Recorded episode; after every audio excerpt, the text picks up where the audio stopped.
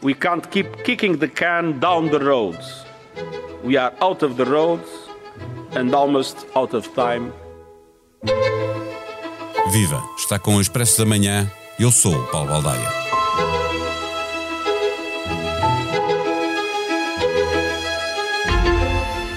Os combustíveis fósseis são o maior responsável pela emissão de gases com efeito de estufa e a sua utilização continua a aumentar. Esperar que da COP28, a decorrer num dos países que mais produz petróleo, esperar que daí saísse um compromisso para eliminar progressivamente o uso destes combustíveis era esperar por um milagre. Até que a COP feche, pode sempre acontecer, mas depois será preciso esperar por um milagre ainda mais difícil de conseguir: o milagre de acabar com o uso de combustíveis fósseis. Andamos numa corrida para salvar o planeta e alguns resultados se vão conseguindo. Há cada vez mais consciência ambiental, produz cada vez mais energias renováveis, alguma coisa está a correr bem. Mas também há más notícias. Nunca lançamos tanto dióxido de carbono para a atmosfera como este ano. As emissões relativas ao uso de combustíveis fósseis deverão chegar aos 36.800 milhões de toneladas. Se pensarmos na desflorestação provocada, por exemplo, pelos incêndios, chegaremos a mais de 40 mil milhões de toneladas. No final da década, 3 quartos da procura global de energia continuará a ser de combustíveis fósseis. Neste episódio, falamos com Francisco Ferreira, dirigente da Associação Ambientalista Zero, professor na Universidade Nova de Lisboa, está no Dubai e foi de lá que gravou esta conversa connosco. O Expresso da Manhã tem o patrocínio do BPI. Apoie uma criança de uma instituição de solidariedade através da BPI App. O BPI deseja a todos um Feliz Natal. Banco BPI SA registado junto do Banco de Portugal sob o número 10. Viva Francisco Ferreira.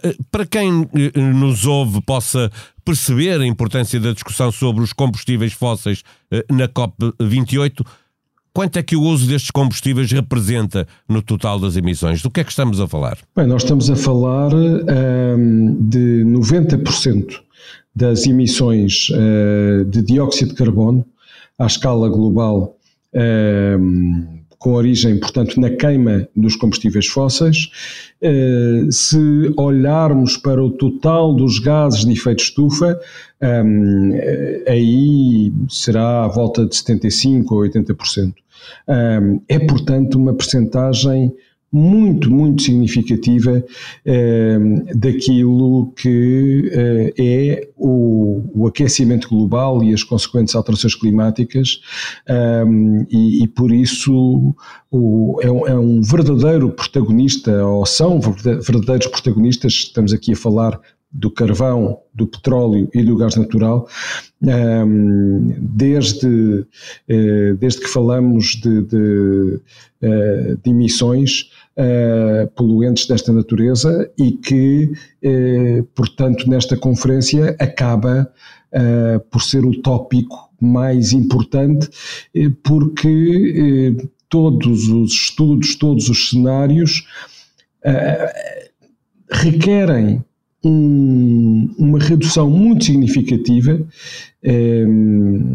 nomeadamente entre mais ou menos entre 2022 e 2030 nós passarmos a metade da, da, das emissões provenientes eh, dos combustíveis fósseis, se não quisermos ir para além uh, de um aquecimento de um grau e meio, e já estamos lá muito perto, em relação à era pré-industrial.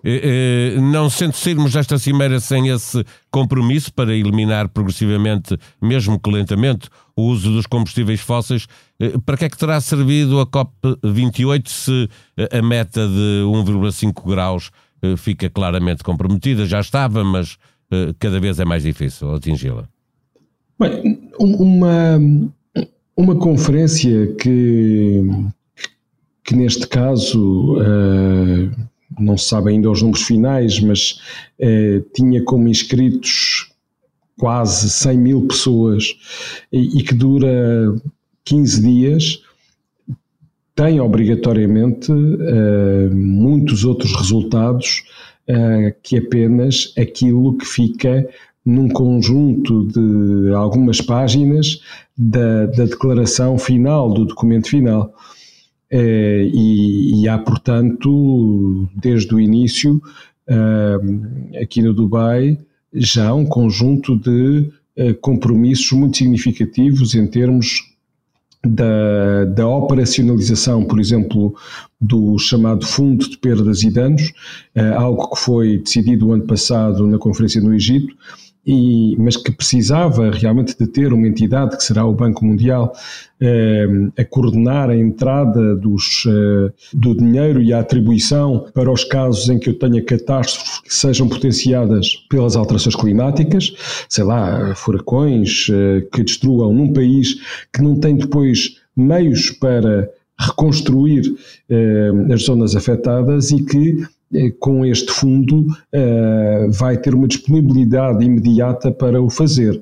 Portanto, há, há, sem dúvida já muitas áreas que ao longo destes 15 dias uh, através da, da, dos contactos, das redes, dos anúncios, sem dúvida que se traduzem num benefício importante. Agora, entre o importante e o verdadeiramente necessário para um, eh, garantir que, que, que, à escala global nós não continuamos a aumentar as emissões para lá de 2025, eh, que é um dos eh, um, uma outra forma também de olharmos hum, esta necessidade de, de, de, não ultrapassarmos um grau e meio eh, vai uma distância muito grande. E quando eh, em cima da mesa temos um, um documento eh, preparado pelo presidente da, da COP28 que eh, não fala eh, eh, praticamente da, da, desta questão dos combustíveis fósseis e da, da necessidade de, de, os reduzir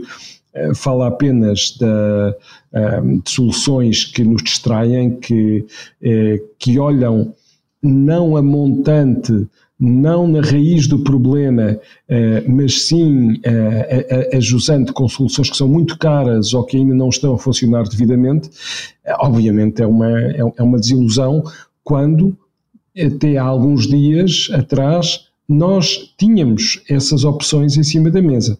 Não nos esqueçamos aqui também, quando falamos dos combustíveis fósseis, de, de, de algo que é muito importante, é que hum, nós temos um peso em termos de emissões, acima de tudo, no carvão, depois no petróleo e depois no gás natural. Em termos de contribuição para as emissões de dióxido de carbono, hum, para uma mesma energia contida em cada um destes combustíveis, o carvão é de longe o mais sujo, digamos assim, e mais poluente, portanto, uh, quando da sua queima, depois o, o, o petróleo depois uh, o gás natural. E o carvão é a base da produção de eletricidade em, em vários países, uh, nomeadamente na China, nomeadamente na Índia. e há aqui um, realmente uma, uma indispensabilidade de passarmos de um, um, sistema energético que assenta em 80% de combustíveis fósseis e em 20% de fontes renováveis para um peso muito maior das renováveis. Francisco, mas deixa-me perguntar, porque se há uma crescente necessidade de, de, energia a nível global, e estes dois países de que falou, obviamente, são aqueles que estão mais necessitados de, com, de consumir energia, até porque são os, os dois países mais populosos do mundo, uh, uh, como é que se explica depois às pessoas, e, e, e qualquer coisa que aconteça no mercado de, de, de, energia tem logo reflexos nos preços. Como é que se explica, como é que se convence a opinião pública que é preciso olhar para lá do hoje e do amanhã? Como é que se explica isto às pessoas? As pessoas têm necessidade de, de viver com um tipo de vida que implica um grande consumo energético.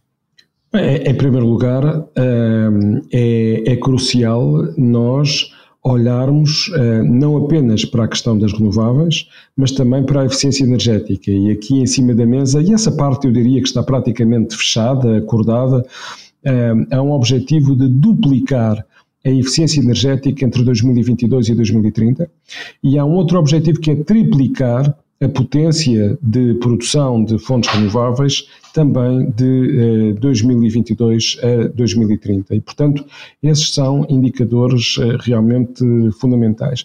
Mas as pessoas eh, devem também olhar para outras questões como o preço, e realmente as fontes renováveis quando falamos principalmente do solar e da eólica, são as fontes de energia uh, mais uh, baratas uh, neste momento para, por, por quilowatt-hora, desde que eu tenha disponibilidade de vento, desde que eu tenha disponibilidade de, de, de sol.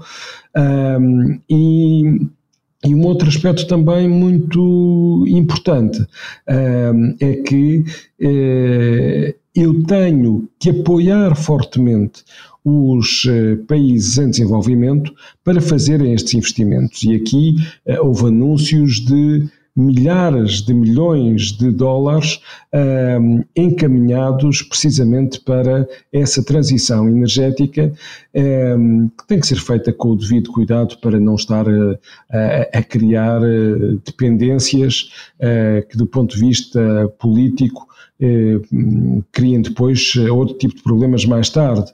E, portanto, é necessário aqui todo um, um, toda uma transparência nestes, uh, nestes investimentos anunciados e nestes negócios que tenham, por um lado, passar pelo setor público, não tenhamos dúvidas, ou seja, quando digo setor público, digo os, os Estados dos, dos países desenvolvidos, aqueles que usufruíram, que no fundo têm o desenvolvimento porque usaram a energia barata dos combustíveis fósseis desde, desde há décadas e os países em desenvolvimento uh, que uh, não o fizeram, uh, eu, eu, preciso, portanto, de canalizar fundos, por um lado, e aí é o papel, portanto, dos, dos Estados, e também preciso de financiamento privado associado para que haja empresas uh, que, que, um, que, façam os investimentos certos nesses, nesses países e, acima de tudo, que o façam por uma substituição, ou seja, nós vamos ter necessidades energéticas cada vez maiores, não tenhamos dúvidas, mas temos que reduzir o desperdício e, portanto, é muito importante, como falámos aqui, do o papel da eficiência energética, mas também, ao mesmo tempo, é preciso garantir que nós vamos substituir as fontes mais poluentes, principalmente o uso do carvão, por fontes renováveis. Ou seja, não há aqui como que uma hierarquia uh, daquilo que eu devo fazer. E o que eu devo fazer é. Uh, de uma forma muito simples, tudo o que seja o aumento de necessidades de energia, fazer com base em fontes renováveis. Tudo aquilo que é a produção existente com base em combustíveis fósseis, dar prioridade ao carvão e depois ao petróleo e depois ao gás natural, porque é, é, é, precisamente nesta ordem decrescente é, que eu tenho o, seu, o peso de cada um deles eh, nas emissões de dióxido de carbono. O braço de ferro político entre Marcelo e Costa vai prosseguir e pode ser acompanhado em expresso.pt.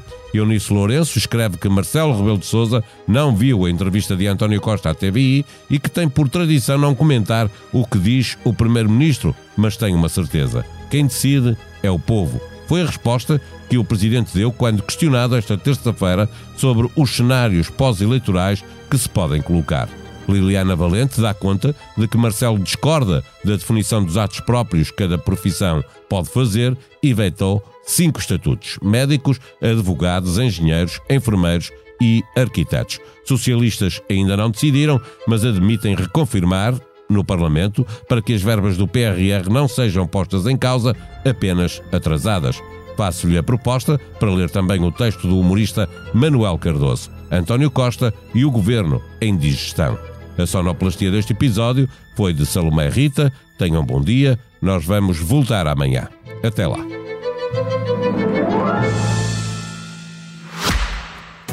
O Expresso da Manhã tem o patrocínio do BPI. Apoie uma criança de uma instituição de solidariedade através da BPI App.